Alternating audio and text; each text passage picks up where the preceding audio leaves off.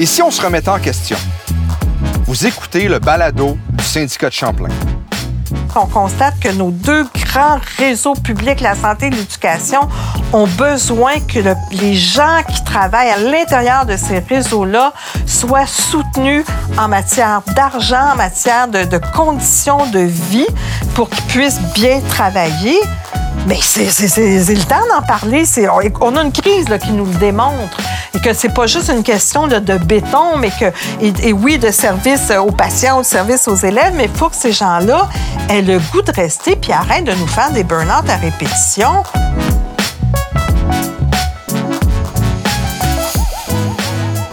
Que l'on soit enseignante, enseignant ou personnel de soutien, ce que pense la population de notre travail a un réel impact.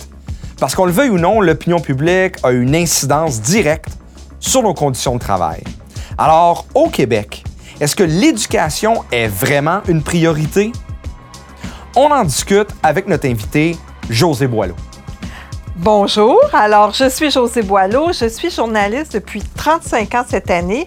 J'ai longtemps été rédactrice en chef au quotidien Le Devoir, j'étais éditorialiste là aussi. J'étais aussi chroniqueuse à la même époque dans des émissions comme Bazo.tv qui était assez connue. Je suis encore chroniqueuse aujourd'hui, mais je travaille plutôt avec des émissions de radio, de Radio-Canada et j'écris des livres. J'écris des essais et je- le, mon dernier livre, j'y tiens beaucoup, je veux le souligner. Il a été publié l'an dernier. Il portait sur le 30e triste anniversaire de la tuerie de Polytechnique. Il s'appelle ce jour-là parce que c'était des femmes. Donc, on est encore un peu dans le domaine, domaine de l'éducation. Effectivement, merci de le souligner. Euh, merci aussi d'être avec nous et d'avoir accepté de réfléchir sur ce sujet-là avec nous. Et sans tarder, euh, question qu'on passe tout de suite euh, dans le cœur du sujet, la question qui va mettre la table à la discussion, les Québécoises et les Québécois pensent quoi du personnel de l'éducation? Ils, y pensent de façon euh, rétrécie. Je le dis parce que vous représentez plus que des enseignants, mais il est vrai, il faut quand même avoir conscience de ça. Je pense que vous en avez conscience, que pour les gens, spontanément, ils vont penser enseignants. Puis même pas l'ensemble des enseignants, enseignantes. Ils vont, au primaire, c'est facile, c'est le titulaire de la classe. Le personnel qui enseigne d'autres matières, on y pense plus ou moins. Au secondaire, là, il s'agit de voir quelle figure ressort de tous les professeurs pour que le public ou les qui sont souvent des parents euh, aient une idée de, de- de l'enseignant. Bon, alors il y a ça. Et d'autre part, il y a la direction. Ça, c'est aussi une figure qu'on se représente parce que c'est une figure d'autorité. En général, dans la vie, les figures d'autorité, on les remarque. Mais c'est vrai que c'est un monde où on, se limite à ce regard-là parce que c'est c'est ça qu'on a l'impression de connaître. Je vais, je vais vous, je vais pas reposer la question, mais je vais vous la poser différemment.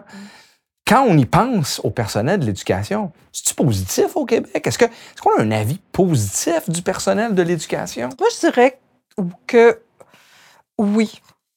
Je dirais que oui parce que moi, ça fait 35 ans que je suis journaliste et j'ai vu un changement dans la perception.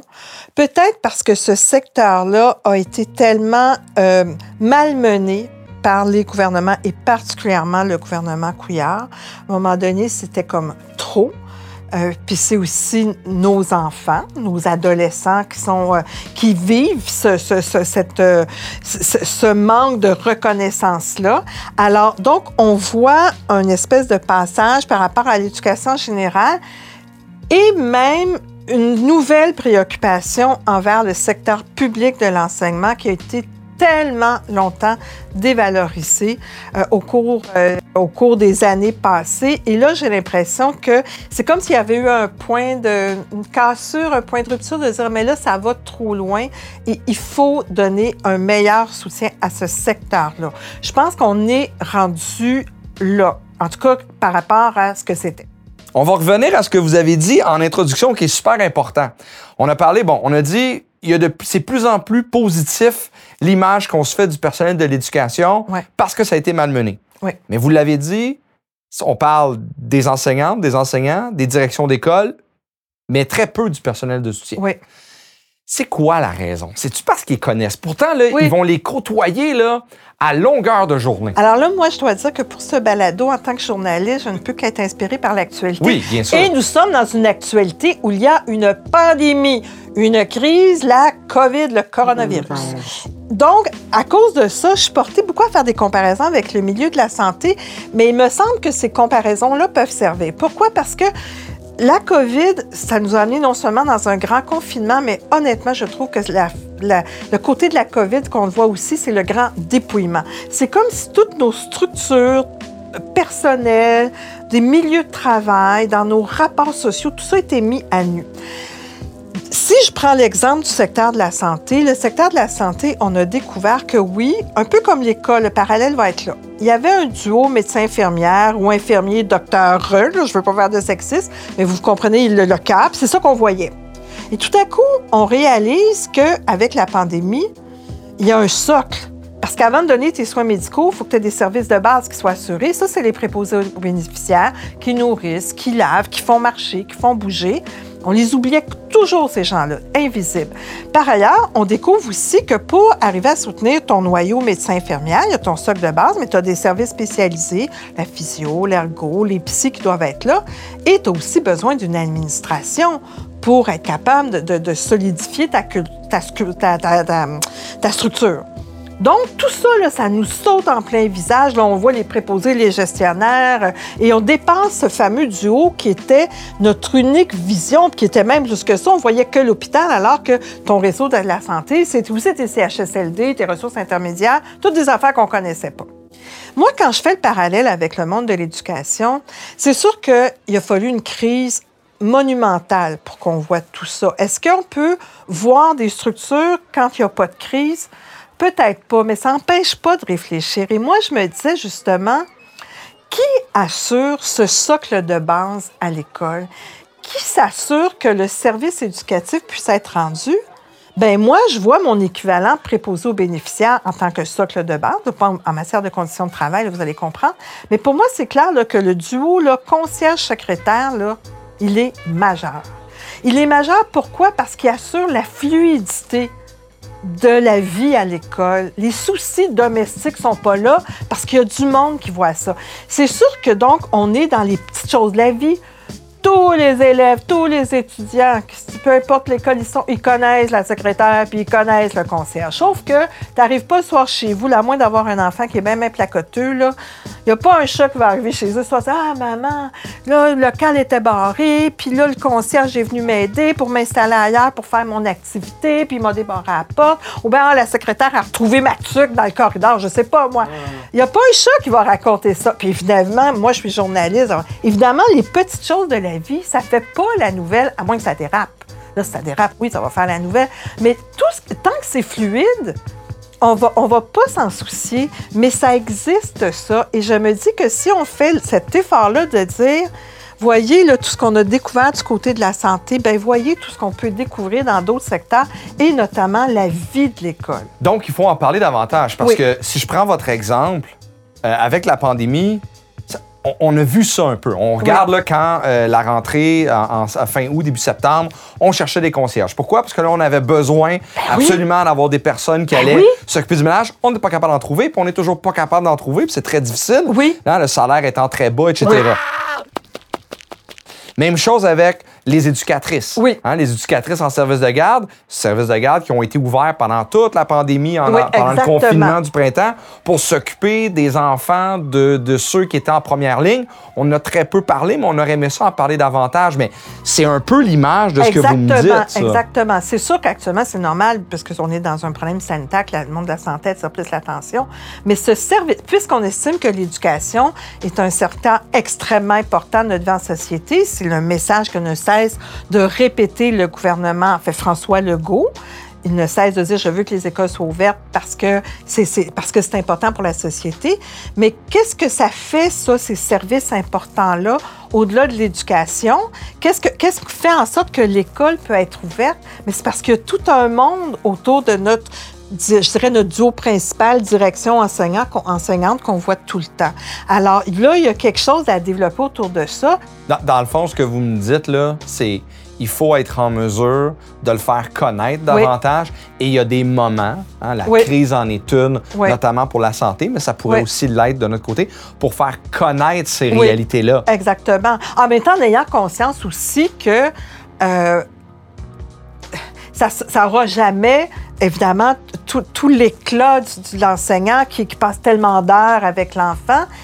Et aussi, l'école, avant, c'était juste oui des enseignantes, des enseignants, une direction d'école, qui a eu d'autres noms aussi, mais une direction d'école. Et ça aussi, ça joue, l'historique derrière ça. Oui, pense... oui, parce que je regarde, bon, moi, à l'âge vénérable que j'ai, moi, quand j'allais à l'école, il y a des services annexes, il n'y en avait pas. Il y avait l'infirmière scolaire, le concierge, la secrétaire, puis la prof.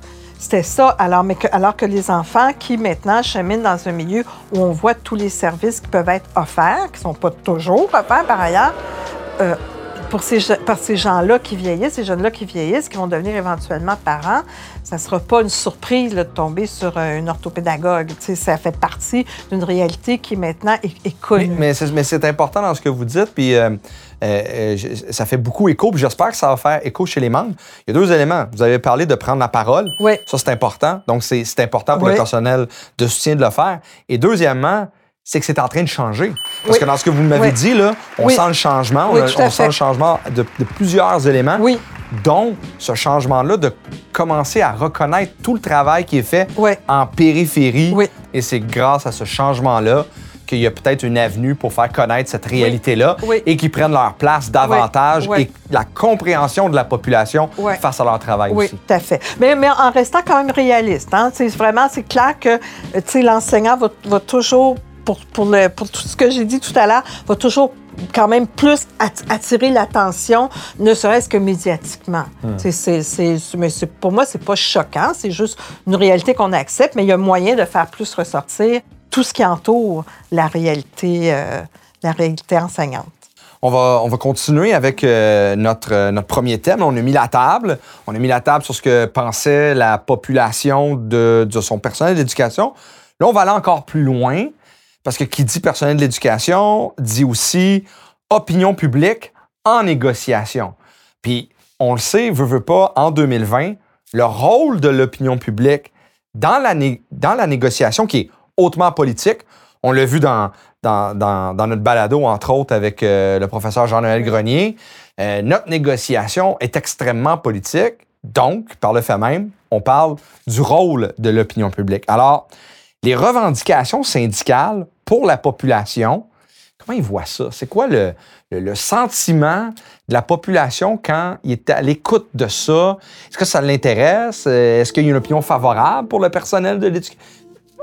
Bon, là, beaucoup de questions en même temps, mais ça. allons-y tranquillement. oui. En fait, on est comme dans un avant, pendant, après COVID. Il y avait une montée euh, en faveur d'améliorer ce qui se passe dans le monde de l'éducation à cause de ce, qui de, ce qui est arrivé avec le gouvernement Couillard, à cause des manifestations, des chaînes humaines, de tout ce qui a été réclamé, souligné, soulevé. Je pense qu'à cet égard-là, le message syndical a trouvé beaucoup d'écho dans la population, qui ont bien vu à un moment donné que ça n'avait plus de sens comment on traitait ce secteur-là. Arrive au pouvoir un gouvernement, François Legault, qui parle d'éducation. Je ne dis pas qu'il en parle nécessairement bien. Et d'ailleurs, quand je suis allée voir la proposition patronale qui a été faite euh, à la fin mai auprès de, vous du secteur d'éducation, je me disais, ouais, mettons, ça n'a pas l'air d'avoir grand-chose qui change tant que ça, et en si tant, tant mieux que ça. Mais reste quand même que ce gouvernement-là, au moins, a cette phrase de dire l'éducation, c'est important. Et le symbole de ça, c'est de vouloir garder les écoles ouvertes pendant la COVID parce que le premier ministre le dit. Moi, je trouve que c'est important l'éducation. Et quand on va voir ce qui se passe dans d'autres pays, d'autres provinces, on n'est pas euh, à ces gars-là. C'est vraiment une prise de position politique de dire enseigner aux enfants qu'ils soient éduqués, c'est important. Ça ne veut pas dire nécessairement que les, conditions de travail, qu'en fait, toutes les revendications de la négociation vont être bien, euh, bien répondues de la part de l'employeur, mais au moins, il y a ce, discours-là. Je pense aussi que les parents, parce qu'on vit dans des sociétés de plus en plus complexes, d'avoir entendu parler de l'alourdissement de la tâche à l'école, de la complexité des jeunes qui s'y retrouvent, qui ont tout ça, qui toutes sortes de situations, ça trouve un écho chez les gens parce que c'est vraiment évidemment le miroir de nos propres vies qui sont compliquées. Euh, la lourdeur de la machine administrative, on comprend ça. Ça, là, tout ça part d'un scénario d'avant COVID. La COVID, je trouve que d'une certaine manière, peut-être même d'une grande manière, vient renforcer ce message-là. Pourquoi? Parce que les parents, ce printemps, ils sont retrouvés avec leurs enfants à la maison.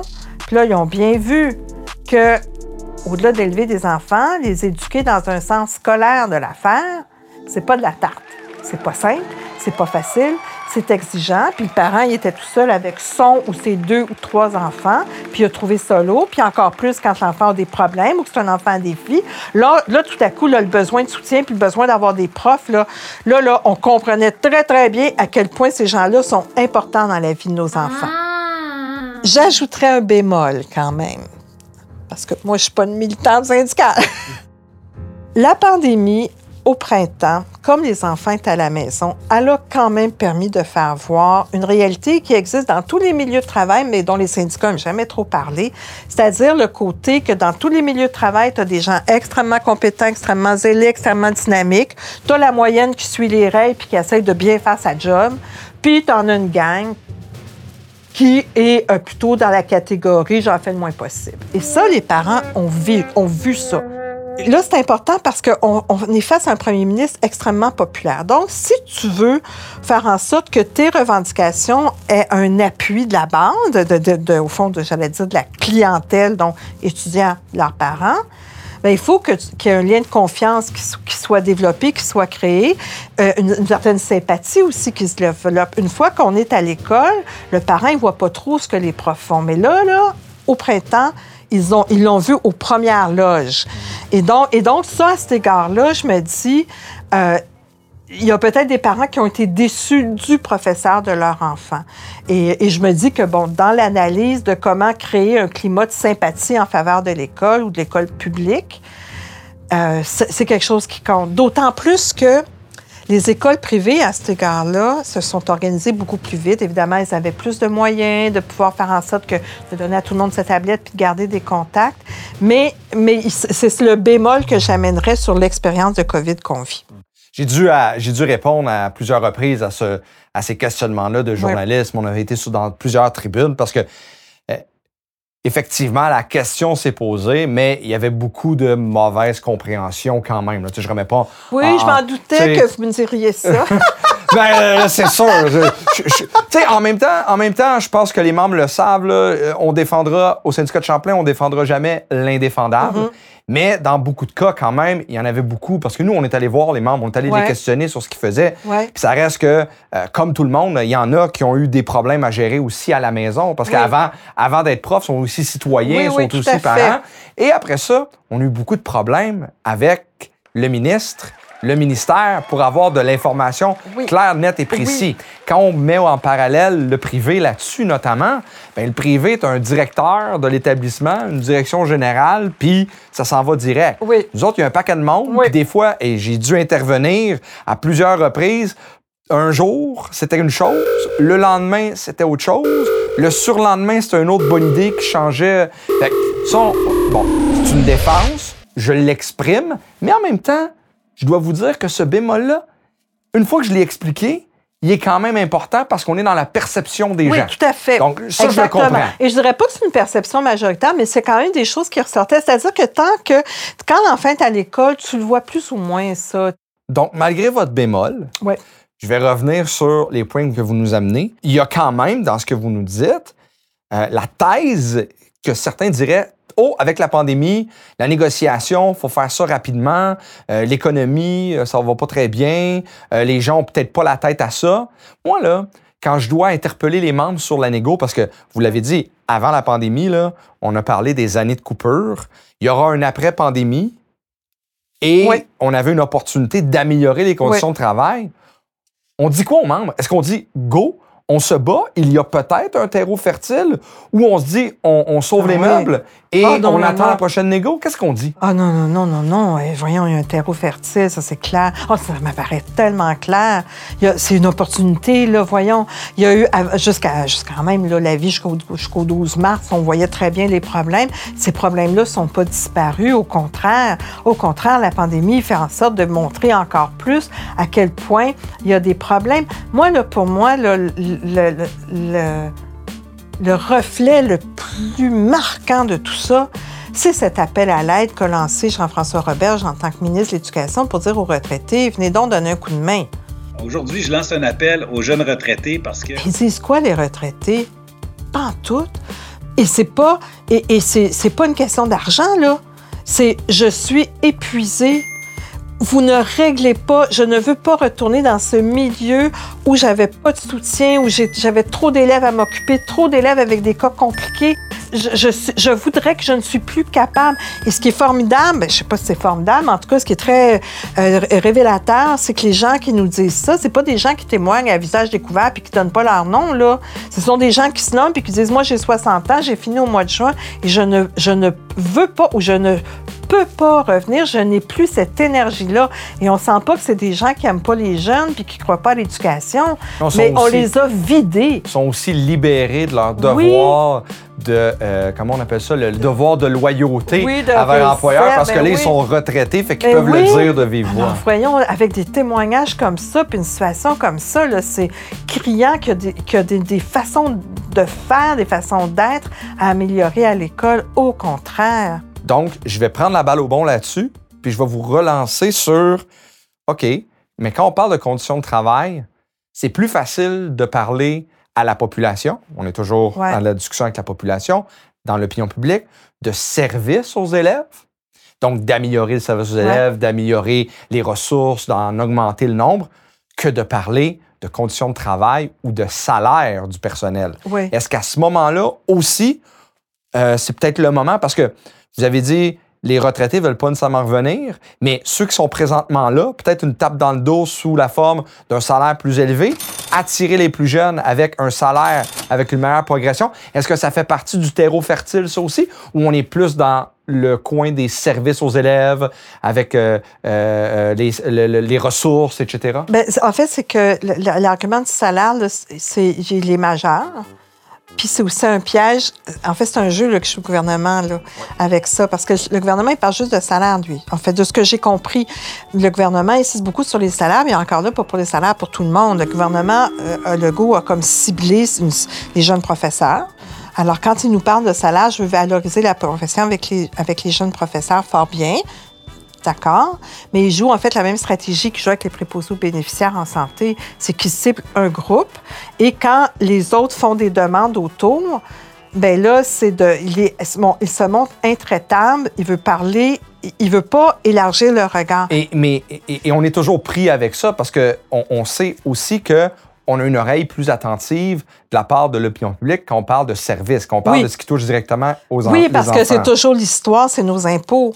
Mais ça, moi, je trouve que ça me fait toujours rire cet argument-là parce que décider avec l'argent public de ce qu'on en fait, ben, c'est des choix politiques.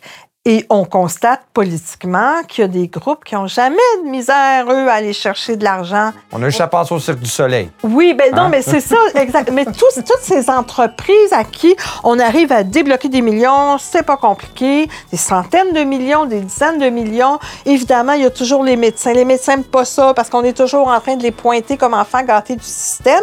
Mais objectivement, ils sont les enfants gâtés du système. Ça serait le fun des fois qu'il y en ait d'autres. Et il pourrait y en avoir d'autres. Et, moi, je me dis, si on décide que, et surtout à la faveur de la crise, qu'on constate que nos deux grands réseaux publics, la santé et l'éducation, ont besoin que le- les gens qui travaillent à l'intérieur de ces réseaux-là soient soutenus en matière d'argent, en matière de conditions de vie pour qu'ils puissent bien travailler. Mais c'est le temps d'en parler. On a une crise là, qui nous le démontre et que c'est pas juste une question là, de béton, mais que, et, et oui, de service aux patients, de service aux élèves, mais il faut que ces gens-là aient le goût de rester puis arrêtent de nous faire des burn-out à répétition. Ben, ma foi, intéressons-nous à leur sort. Vous l'avez dit, c'est difficile de tirer notre épingle du jeu et parler de négo présentement parce qu'on en a, et c'est normal, beaucoup pour la Ouais. pandémie. C'est le sujet de l'heure. Ouais. On en parle énormément. Une des façons de mettre nos enjeux sur la place publique, c'est des moyens de pression, c'est de la mobilisation pour notre personnel. Ouais.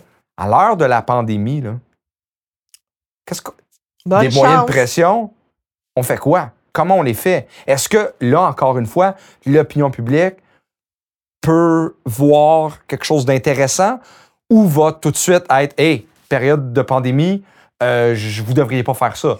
Ben là, vous avez un problème majeur. C'est que, je, le disais au début, il y a un regain de sympathie envers le- l'ensemble du secteur de l'éducation, y compris donc le secteur public. Les gens veulent que ça aille mieux. Je pense que ça, il y a un éveil vraiment qui s'est fait de ce côté-là. En même temps, donc, il y a une espèce de popularité du sujet. En même temps, vous vous butez à une autre popularité. C'est-à-dire que vous avez une popularité comme concept. Puis, à côté de ça, vous avez la popularité d'un homme politique qui s'appelle François Legault. Puis cette popularité-là, elle était déjà présente. Quand arrive la pandémie, M. Legault vit encore une espèce de lune de miel. C'est très drôle parce que quand on va relire le bilan qu'il fait de sa première année de pouvoir, il va dire quelque chose comme c'est sûr que la lune de miel ne peut pas durer. Et miracle, pour lui, arrive la pandémie. Qu'est-ce qui se passe dans un grand moment de crise comme ça? Et c'est ce qu'on voit un peu partout euh, en Occident. Les gens se raccrochent à une figure qui est rassurante. Sauf aux États-Unis. Pardon? Sauf aux États-Unis. Sauf aux États-Unis. C'était trop facile. C'est- Oui, c'est ça. Puis il y a d'autres pays, je pense à Oh, Boris oui, Johnson au Royaume-Uni, qui est vraiment critiqué. Mais ici, M. Legault, en tant que comme personne, personnalité, c'est quelqu'un qui a un ton bonhomme, qui a un ton avenant, qui a un ton chaleureux. Donc, on a le goût de se raccrocher à lui. Donc, les gens qui le contestent se radicalisent. On ne reviendra pas sur toute l'histoire des complotistes, mais bon, ils se radicalisent. Mais la grande majorité de la population, elle a peur. Donc, elle a besoin de croire sur parole quelqu'un, ce qui fait que même les journalistes qui posent des questions sur la gestion de la pandémie, euh, on se fait rembarrer de façon euh, euh, pas très subtile euh, et on dérange. Alors donc, il ne faut pas déranger l'homme qui est en train de nous rassurer. À ce moment-là, on se dit, bref, on rentre dans une espèce de concours de sympathie parce que vous avez quand même un secteur euh, auquel les gens sont attachés, ils ont compris la difficulté de la tâche, ils l'ont encore plus compris avec la pandémie. Puis là, je me dis, bon, on rentre dans un concours de sympathie, donc ça veut dire qu'il faut que vous vous montriez plus sympathique que le premier ministre. Puis là, je me dis, mais c'est une erreur. Mais non, c'est une erreur. Pourquoi? Parce que je reviens avec mes comparaisons du monde de la santé. Moi, quand je rentrée en journalisme en 1985, il y a quelques- déjà, il y avait des problèmes, toujours eu des problèmes hein, dans nos- réseaux publics. Et on m'avait dit, les infirmières, là, ça, là, c'est le summum de la sympathie au Québec. Pourquoi? Parce que dans chaque famille au Québec, il y a une infirmière. Une ma tante, la mère, la cousine, la nièce, la sœur. Tout le monde a une infirmière dans sa famille. Donc, tout le Québec aime les infirmières. Mais ce, mou- ce mouvement-là de sympathie populaire qui est encore là aujourd'hui envers les infirmières, ça n'a jamais empêché un gouvernement de les rembarrer. Jamais, jamais, jamais. Donc, le milieu de l'éducation, juste de dire, mon, mon petit raisonnement simpliste de dire, il suffit d'être plus sympathique, c'est pas suffisant. En même temps, les moyens de pression, euh, en fait, je ne sais pas comment vous pouvez vous en tirer parce que il y a une autre différence par rapport aux moyens de pression en éducation, à moins qu'ils soient extrêmement, euh, extrêmement soft. Là, je vois des affaires comme des parts de T-shirt, mais, parlons d'un moyen de pression qui dérange. Vous êtes le seul secteur où le, le- le dérangement, il fait beaucoup, beaucoup, beaucoup de rebonds, même plus qu'en santé. Si, par exemple, vous décidez de faire un moyen de pression où l'élève est touché, c'est pas juste l'élève qui est touché, c'est le parent. Puis là, le parent, il devient préoccupé. Mettons que ça va jusqu'à la grève, OK? Fait que là, il y a le côté, bon, il peut aller à l'école, il pas à l'école, je passe une journée de congé pour le garder, je l'amène au bureau, je m'arrange avec la voisine pour qu'elle garde les enfants. Mais de toute façon, puis même si l'enfant est assez grand pour se garder, oui, mais là, qu'est-ce qu'il fait de ses journées? Et là, là, le parent est préoccupé. Donc, ça touche qui d'autre? Ça touche aussi l'employeur du parent. Donc, ces rebonds-là, il n'y a pas un autre secteur qui vit ça. Peut-être, oui, le milieu des services de garde. Mais quand, un- par exemple, s'il y a des moyens de pression dans les hôpitaux, bon, outre qu'il y a des services essentiels, mais tu n'as pas cet effet de rebond que, bon, mon, finalement, au bout du compte, ça va être un autre employeur qui va, qui va, être, euh, qui va subir des contre-coups de ça. Donc, vous êtes dans un secteur particulier, ce qui vous, ce qui vous, vous oblige à vraiment réfléchir à l'effet que vous voulez aller chercher, auprès de qui vous voulez qu'il y ait des, des pressions, euh, qu'est-ce que vous voulez que le gouvernement comprenne. Et actuellement, le gouvernement aurait beau jeu vous de dire, ben voyez comment les profs sont pas responsables, parce que ce gouvernement-là, M. Legault, il est extrêmement habile comme politicien. Si on fait juste prendre comment il gère sa pandémie présentement, là, quand les journalistes font état de problèmes sur le terrain, dans la gestion. Bon, déjà, le public ne veut pas entendre, les problèmes, mais des fois, on n'a pas le choix, hein, ça ressort quand même. Qu'est-ce qu'il nous a dit depuis le début, le premier ministre? Bon, un, c'est la faute de l'ancien gouvernement. Bon, ça, c'est de bonne guerre. Tous- tous les gouvernements font ça. C'est la faute des gestionnaires. C'est la faute des médecins. Mais c'est surtout, surtout, la faute des syndicats. Et ça, il faut se rendre compte, là, le premier ministre, lui, là, il a été en onde à tous les jours pendant des semaines, jusqu'à l'été. Là, il est, en- il est plus en onde tous les jours, mais il peut parler quand même directement à la population, je sais pas, une fois ou deux par semaine, alors que, évidemment, l'opposition n'a pas ça. Et les syndicats ont pas ça. Alors là, vous êtes un peu pris au piège à cet égard-là. Puis moi, j'ai, en fait, moi, j'ai une question pour vous. Parce que je me dis, en plus de ça, là, on est dans vous êtes en égo, on est en pandémie. Là, votre monde, là, il est fatigué de gérer la pandémie dans sa vie personnelle. Il est fatigué de la gérer dans sa vie professionnelle. Il gère l'école en pandémie, toi. Fait que quelle énergie lui reste pour se mobiliser? Et ça, pour moi, je me dis, comment ils font les syndicats actuellement pour essayer de mobiliser leur monde? Comment vous faites? C'est un enjeu qui est important, justement, et je vous écoute depuis tantôt. Et vous m'avez parlé de quand même une opinion publique qui pourrait être intéressée Mhm. à, euh, à être derrière ces demandes-là, mais en même temps, il ne faut pas perdre ça. Et habituellement, en égo, on fait un crescendo. Hein? Habituellement, on commence avec des moyens plus, euh, plus légers, après ça, plus modérés, et ça monte, arrivant à des moyens beaucoup plus lourds, où on sème un peu euh, euh, la pagaille et dans le réseau, pouvant aller même jusqu'à la grève.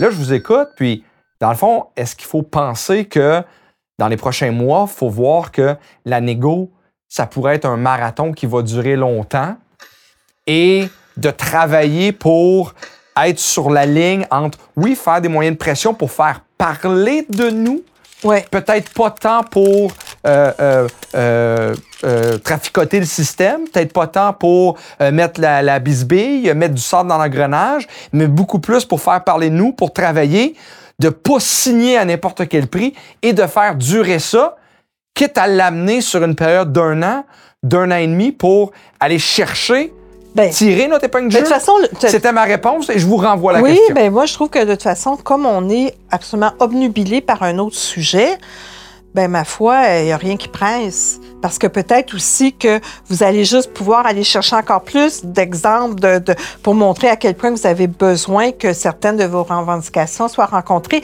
Mais moi, j'avais l'impression, par contre, que du côté du gouvernement, euh, on voulait plutôt signer vite, n'est-ce pas, un indice qu'on ne veut pas tout, ré- tout régler cette négocie. Ben, et, et la question à se poser, c'est est-ce que justement, vous avez parlé d'être plus fin que lui? Est-ce que c'est une façon de. Parce que peut-être que hein, il attend juste qu'on aille tout en grève pour dire comment euh, Oui. euh, la société est sans dessous, puis Ben ça oui, va puis lui donner oui, vous allez de. en rajouter, effectivement. Vous Mais avez- si on fait pas ça, puis on est plus fin que lui, mais qu'on tient mordicus à améliorer les conditions de travail, je pose la question. Ben, en tout cas, moi, il me semble que vous avez des bons arguments pour essayer d'améliorer ce qui se passe dans le réseau. On peut pas, d'une part, déplorer qu'il y a un manque de, personnel, un manque de relève, un- la difficulté d'aller trouver des gens, sans essayer d'aller comprendre, mais pourquoi? Mais pourquoi? Et, c'est... euh, Oublions même les services aux élèves dont les parents peuvent parler. Mais juste, vous autres, pour pouvoir donner des services aux élèves, il faut être quand même capable d'attirer du monde. Pourquoi les gens, viennent, pourquoi les gens restent, pourquoi les gens n'arrivent pas à rester autant que par le passé, ben franchement, mettons le problème sur la table, sinon on tourne en rond.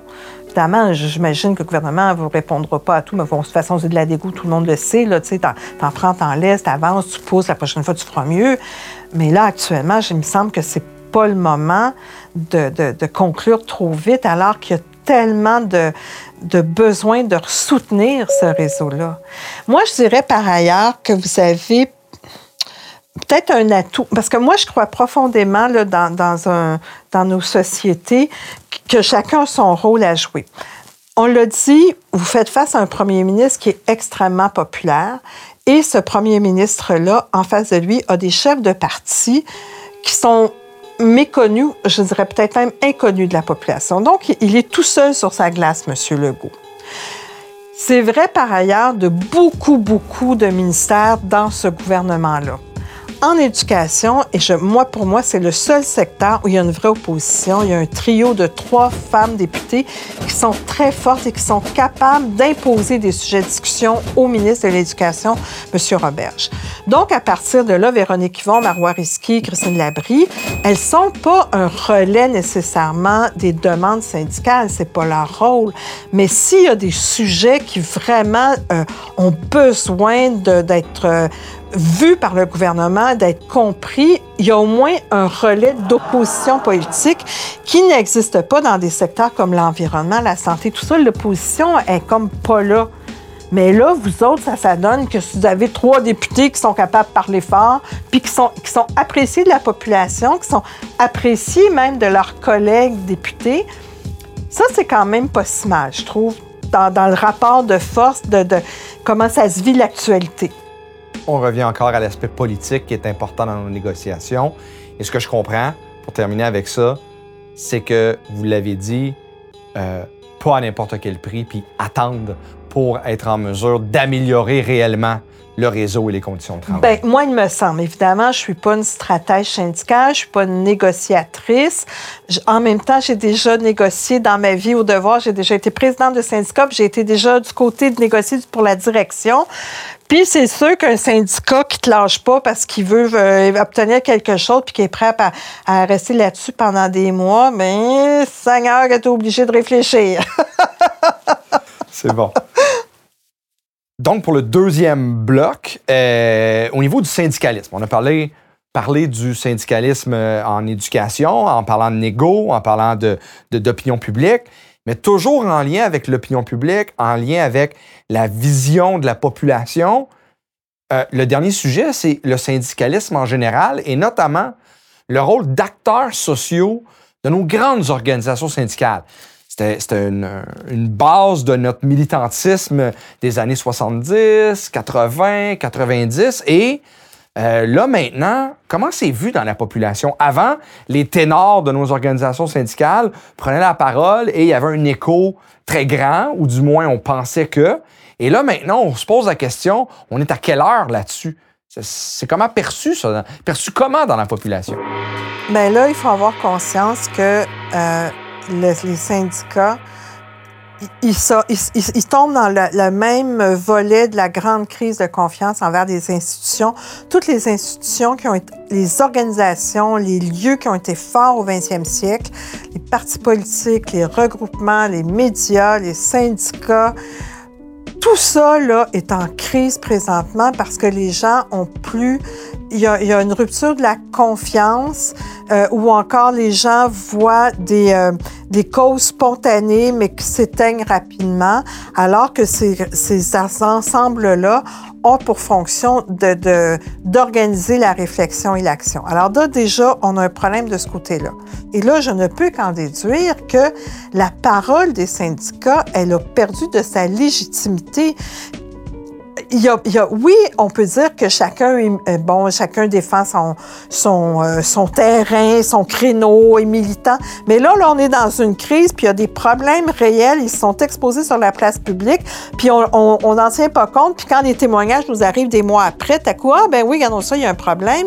Et, et on n'est pas capable de rendre aux syndicats euh, le, ce qui leur revient de droit. Et je trouve qu'en éducation, ça a été moins exacerbé parce que la, la santé, évidemment, est au premier mais il s'est passé la même chose en éducation.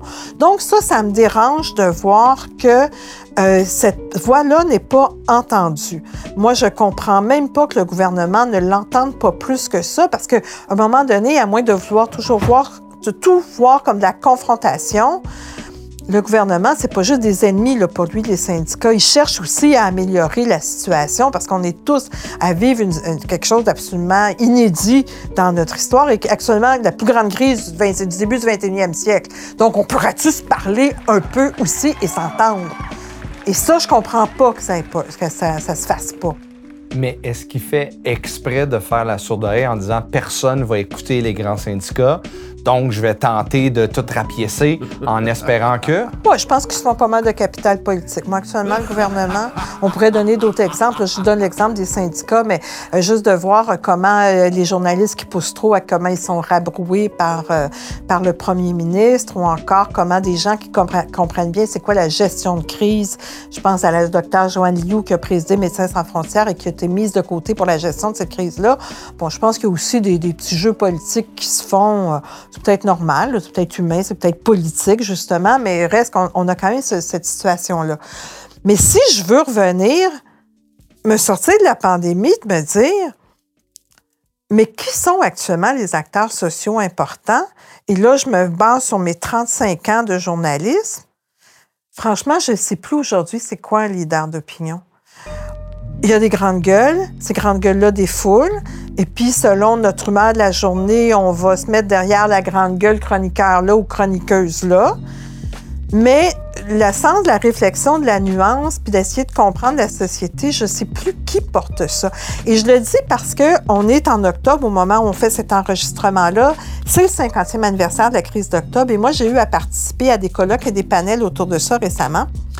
Et il y avait un, moment qui revient tout le temps. Bon, face à la loi des mesures de guerre, face à l'intransigeance d'Ottawa qui voulait garder la ligne dure, puis Québec aussi, puis Montréal aussi, donc la ligne dure avec les Felkis, il y a eu une union de grandes voix politiques, civiles, syndicales qui se sont regroupées pour dire on peut pas, si on continue avec la ligne dure, on s'en va dans le mur. Et donc derrière ça, il y avait Louis Laberge, il y avait René Lévesque, il y avait Claude Ryan au devoir. Et je me dis, aujourd'hui, on est dans un temps de pandémie, on est dans un moment grave pour notre société, mais cette idée-là d'avoir un front commun, c'est comme impensable de nos jours. Je vois même pas sur quel commun on s'entend. Et au-delà de la pandémie, de façon générale, je vois même plus quel est le monde commun qu'on a en partage. Ce qui fait que, bon Dieu, on se réunirait autour de quoi alors que tous les enjeux sont éclatés et ce qui compte, c'est de nourrir la polémique. Alors moi, qui suis plutôt quelqu'un de classique, qui me dit, il me semble que c'est bien quand on essaie de vivre, de, pratiquer le vivre ensemble, ensemble, plutôt que de défendre chacun notre petit créneau. Oui, il y a des batailles qui doivent être faites. Le monde syndical, quand arrive la crise d'octobre, ça n'empêche pas le monde syndical, après ça, de retourner à défendre son, pain et son beurre, ses membres. Mais on est capable aussi d'avoir une vision d'une société beaucoup plus large. Puis même sur comment défendre ses membres, là, moi, j'ai une grande préoccupation. Parce que la pandémie a, changé des choses et notamment tout le rapport au télétravail. Ce rapport-là au télétravail, ça a des conséquences énormes sur les conditions de travail. Peut-être que dans le monde de l'éducation, puisqu'on vous a demandé d'être à l'école au niveau primaire et secondaire, peut-être que c'est moins exacerbé, mais on a quand même aussi envoyé tout le monde à la maison au printemps, puis rien n'interdit, si ça dure, qu'on va finir par retourner tout le monde. Donc, c'est quoi ça des conditions de travail quand tu es, chez toi? C'est quoi ça une différence entre vie privée et vie professionnelle? C'est quoi ça une solidarité syndicale quand tout le monde est retourné chez lui?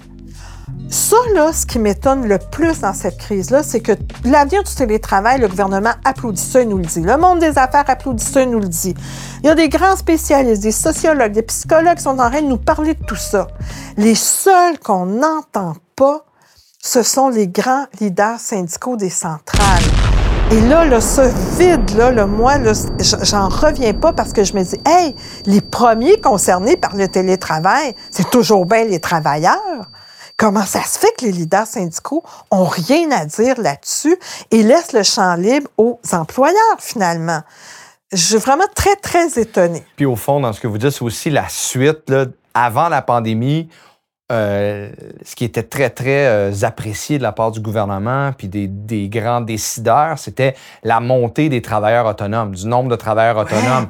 Et là, ben, on est dans cette lignée-là avec le télétravail. Et là, on utilise la pandémie pour s'en aller dans la même ligne. Complètement. Puis je comprends qu'actuellement, les travailleurs se disent, ceux qui sont à la maison, euh, se disent, bon, une fois que les enfants sont à l'école, Bien sûr. Bon, c'est sûr que être à la maison, puis t'es pas pris dans le trafic, puis tu peux travailler en pyjama, puis tu fais juste te mettre une chemise quand t'arrives la petite réunion, la conférence, ou te maquiller un petit peu, puis finalement tu, tu gardes tes pantoufles, puis tes bas mous, puis ton, ton pantalon de jogging. OK, c'est bien. Mais quand ça fait des années que tu travailles tout seul chez toi, il y a un sentiment d'isolement qui vient, là. Et ça prend pas. Là, pour le moment, on est encore dans l'euphorie de ça, là. Mais euh, attends, là, il y a des conséquences à ça. Et pour moi, la conséquence la plus importante, c'est la solidarité.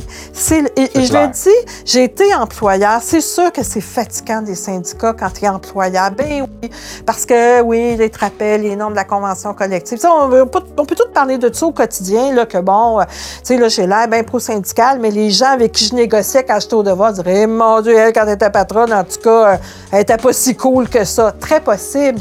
Mais reste que ça crée quand même, l'employeur a des intérêts et les employés ont un autre type d'intérêt, mais il, faut qu'ils puissent mettre ça en commun. Parce que sinon, comme travailleur autonome, tu es tout seul. Essaye de négocier face à l'employeur quand tu es travailleur autonome. Il y en a peut-être qui sont bien, bien forts pour négocier pour eux-mêmes, là, mais c'est pas tellement, euh, c'est pas la norme, ça. chacun n'est pas un petit, un petit entrepreneur dans l'âme. Donc, on a besoin d'avoir cette solidarité-là. Puis chacun de notre bord, là, moi, je suis vraiment inquiète pour, à cet égard-là, l'avenir du monde du travail organisé. Donc, à la question initiale, je, comprends que vous avez quand même un jugement assez sévère du rôle d'acteurs sociaux. Alors, la légitimité euh, de la population, que la population euh, euh, a ou ne voit pas à travers, c'est réel. c'est réel. Oui, en fait, c'est que euh, il y, a, comme donc ça part gros, crise de confiance envers tout le monde. Euh, en plus de ça, euh, on est dans un moment où les gens ont peur, fait qu'ils écoutent juste une voix, celle qui, leur, qui rentre dans leur salon tous les jours, qui s'appelle l'élu. Monsieur le Premier ministre, à vous la parole. Oui, merci beaucoup. Qui par ailleurs tient les cordons de la bourse, hein, peut donner de l'argent pour tel ou tel programme. Tous les gouvernements présentement fonctionnent de cette manière-là, alors eux ont le gros bout du bâton. Mais à travers ça, il y a quand même une prise de parole qui peut se faire. Et, sur des, sur des sujets de réflexion pour l'avenir. Euh, et, donc, à cet égard-là, je trouve ça dommage qu'on les entende pas plus, les leaders des centrales. Et, ça m'étonne, ça m'étonne vraiment beaucoup qu'ils ne puissent pas se positionner peut-être bon, sur l'avenir du français au Québec. Moi, j'aimerais ça entendre plus les grands leaders là-dessus comme on l'entendait dans le passé. Mais là, là, là, on parle du sort des travailleurs, les travailleurs de l'avenir. Et ça, là, j'ai vraiment, vraiment hâte d'entendre parce que Parce que c'est certain que euh, la société a changé, donc les leaders syndicaux peuvent pas nécessairement se prononcer sur tout ce qui pouvait se avant parce que la société a changé, puis on va chercher nos mandats. Mais dans ce que vous dites, vous aimeriez quand même ah, qu'ils se ben, positionnent davantage quand ça concerne le monde du travail, certainement. Minimalement. Certainement. Oui, ah oui, minimalement. Les finances publiques. Oui, euh, et donc, oui, et puis peut-être que ça, ça nous sort, par exemple, d'un cadre de négo, mais pas tant pas tant, là, parce que la négo a lieu actuellement, c'est pour euh, des contrats de travail des années à venir. Mais la situation dans laquelle on est, là, on est pris là-dedans pour combien de temps? Là? Il me semble qu'on est pas mal concomitant là, dans les, euh, les discussions qu'il y a à avoir, euh, puis les préoccupations, puis de voir faire en sorte que nos choix d'aujourd'hui ne viennent pas brimer les choix de demain là, ou la réalité de demain. Il me semble que c'est important. Mais, mais je comprends quand même, puis on va terminer là-dessus, je comprends quand même que euh, vous avez un jugement sévère, mais ça ne veut pas dire que ça ne pourrait pas changer. Et, il ne pourrait pas revenir, même s'il y a eu une crise de... Puis en même temps, je me dis, euh, je vais faire attention aussi. Moi, je, moi là, je blâme les leaders des centrales, peut-être les grands leaders. Peut-être aussi qu'actuellement, les gens ont besoin, les membres des syndicats ont besoin de se sentir près de leur syndicat. Il est possible que que ce soit le cas. C'est parce que quand on vit une, tu sais, la personne est actuellement dans des grandes réflexions de société. Tout le monde veut savoir qu'est-ce qui m'arrive à moi. Et toi, qui es mon leader syndical local ou régional, dis-moi, moi, dans mon école ou dans mon établissement, mon établissement de santé, qu'est-ce qui se passe? Il est possible qu'il y ait ce rapprochement-là. Mais il faudrait pas tout limiter à un niveau local parce que les patrons actuellement, là, ils sont pas juste en train de penser au niveau local. Puis le gouvernement qui nous dit, ben finalement, moi, ça fait mon affaire, hein, que tout le monde travaille chez lui, puis que j'ai plus besoin de réunir tout mon monde dans un grand bureau. Et eh boy! Il me semble que c'est du bonbon. Ça, pour l'employeur, pour le gouvernement, que les gens se rencontrent plus, je me méfierais, moi. Je retiens donc qu'il faut s'adapter. Il faut adapter nos interventions, adapter tout ça. Oui. Écoutez, on aurait pu continuer encore euh, très, très longtemps. Euh, sujet, euh, il y en a encore des avenues qu'on n'a pas eu le, le temps de regarder ça, mais je tiens quand même à vous remercier pour le temps que vous avez passé euh, avec nous. Ben, merci beaucoup, mais je veux absolument souligner quelque chose. L'exercice auquel on vient de se livrer, là, dans le monde médiatique, il n'existe plus. Quand aujourd'hui, on donne une quarantaine de minutes à quelqu'un pour parler, c'est parce qu'on a invité une vedette qui nous a raconté sa vie. Mais de discuter d'enjeux sociaux, d'enjeux de, de, de- du monde du travail, d'en- d'enjeux de société et de prendre du temps comme ça pour le développer, sortir de la ligne, de la clip, ça n'existe plus et je, suis extrêmement heureuse qu'on ait pu avoir cet échange-là. Ben, merci beaucoup. Puis euh, euh, c'est une, euh, c'est- une nouvelle plateforme qu'on tente justement pour aider nos membres à avoir cette réflexion-là ensemble. Rien de convenu, juste une discussion très très simple. Merci pour ces beaux mots-là. Merci de votre présence. Merci de m'avoir invité. Puis on invite tout le monde à continuer la réflexion et on se parle bientôt.